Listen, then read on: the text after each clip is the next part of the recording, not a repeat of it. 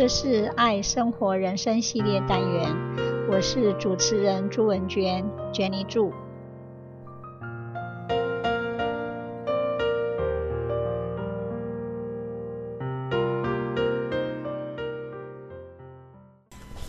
今天我要分享的是自子之心，孩子远比成人更懂得快乐之道。有位著名的心理学家。曾让一群孩子列出使他们最快乐的东西。男孩们最快乐的是看着燕子飞翔，俯瞰蔚蓝的海洋，乘着小舟破水前进，望着列车奔驰，与小狗一起游戏。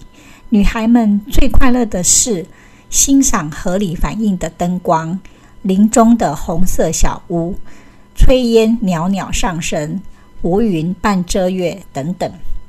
虽然这些小孩说的都是稚气话，但不可否认的，因为他们比成人更有耐心去欣赏这世界上可以使他们快乐的事物，他们会比成人更快乐。如此看来，人生最愉快的事，莫过于与孩子们分享他们的乐趣。有位四岁的孩子说：“妈妈，不要再忙了。”我们到外面看看，好好利用一下这个世界。一旦你长大成人，工作忙碌之余，都忘了散散步，看看蓝天，涉足溪水，或躺在草地的怀抱里，编一串花环送给心爱的人了。这些闲情逸致，好像都离我们好远。孩子会因为本身的幼小。比较容易看到大世界中的小天地。当他们弯下膝盖，兴奋地从地上挖出镜片状的云母片，他们看到的是形如小鸟的石头，或者他们会看到密布石头上如雪花般的青苔，一小片形状像手套、颜色像圣诞红的小樟树叶。就让他们乐得像得到满山遍野神奇的宝藏似的。玫瑰花丛里的瓜牛让人恶心，但是孩子看到这些小东西在叶片、石头上爬过而留下的银白粘汁，就会着迷，认为那是通往神奇仙境的密道。有谁能决定一个人的一生是否快乐呢？只有他自己。只要对自己与周遭充满礼赞的心情，一切都这样称心如意。世界是多么奇妙啊！相信每个人的情绪都会不由自主地快乐起来。想要享有快乐的人生，不妨随时拥有一颗自子之心，童真与自情，向小孩学习吧。it's easy to fall into the trap of thinking that it's our job as parents and as adults to teach our children everything they need to know about the world. But the truth is, there is a lot of lessons we can learn from children too. Do you remember the carefree days of childhood? The days were long our imaginations were huge and our ideas were epic, and maybe a tiny bit dangerous. Every day was a new experience and adventure, full of learning and discovery. Then, suddenly, in the blink of an eye, we are no longer children. We are adults. Don't get us wrong. Being an adult is pretty awesome, but it's also filled with lots of responsibilities and tough decisions. Slowly but surely, that childlike wonder we had as kids is put in a box and tucked away in the attic of our brain. We put down our toys. We stop praying. We become more jaded, structured, and less open to new experiences.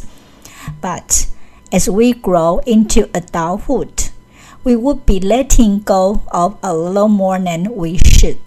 While children often look to us as teachers, we often don't consider what they could be teaching us. However, children can teach us so much about living life, about having hope, and making the most out of any situations. In other words, we could actually relearn things from children. The good news is that childlike wonder still lives inside us, no matter how old we are. It's just a matter of embracing it. Number one, feel our feelings. Children live their emotions on their sleeves. When they're happy, they smile and laugh. When they're sad, they cry. As an adult, we may attempt to control our emotions without acknowledging how we feel. We may adapt compulsive behaviors around stuffing our emotions, denying them, suppressing our feelings, and forcing them into something more acceptable to the world and others. Of course, Learning to manage our emotions is the key to many positive things in our lives. But we cannot proceed to that step without first acknowledging how we feel. Sad things are sad, hard things are hard. Getting older doesn't change that. Number two, be curious and excited.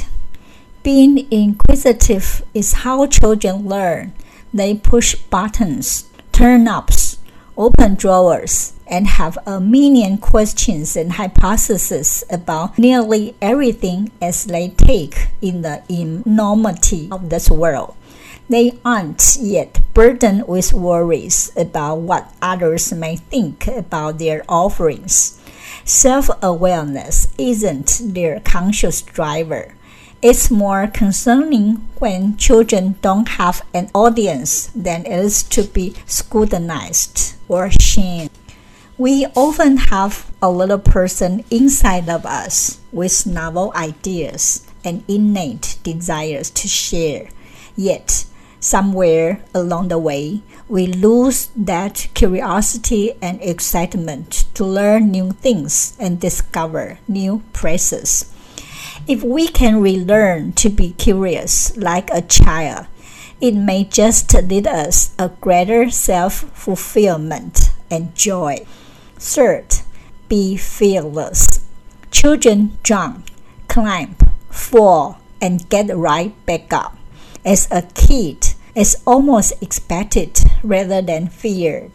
We too have the capacity to accept or surrender to fear and dive into something new. But we've adapted to self handicap, disliking the stink of failures. We can still be responsible. It's not about being reckless, but rather being willing to take risks. Number four, grow a little every day, even when it's hard. When we're young, growth doesn't take conscious effort. It's a natural occurrence that pretty much won't be stopped. As we grow older, however, growth truly becomes a choice and a hard one to embrace. Children show us that we will stumble, we may rage, and we will have our feelings hurt at times. But if we allow ourselves to experience all these things, we may truly improve. If we fall down, mess up, or make mistakes, we will still get right back up. Life is about learning. Of course, we can constantly learn from children no matter how old we are. It's time to turn off our inner critical mind and look around at the world beyond ourselves. We have to be open to change and be better today than we were yesterday. We can definitely have a heart of a child. Thank you for sharing. Bye bye. 这是爱生活人生系列单元，我是主持人朱文娟，娟妮祝。希望你会喜欢这次的节目。 我们下次见，拜拜。